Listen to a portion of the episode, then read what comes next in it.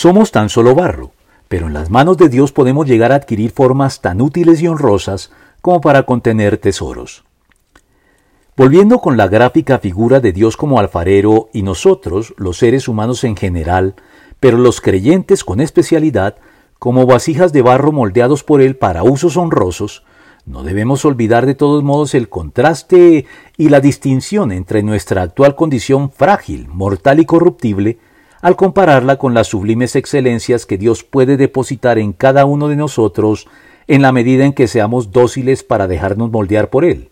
de modo que podamos adquirir la forma requerida para contener los tesoros que Él desea colocar en cada uno de nosotros al hacernos beneficiarios y partícipes de talentos, disposiciones, habilidades y oportunidades únicas para fructificar en Él y glorificarlo como Él lo merece, de tal modo que los logros alcanzados a la sombra de su benéfica influencia no se nos suban a la cabeza y nos lleven a olvidar de dónde proceden en realidad en último término.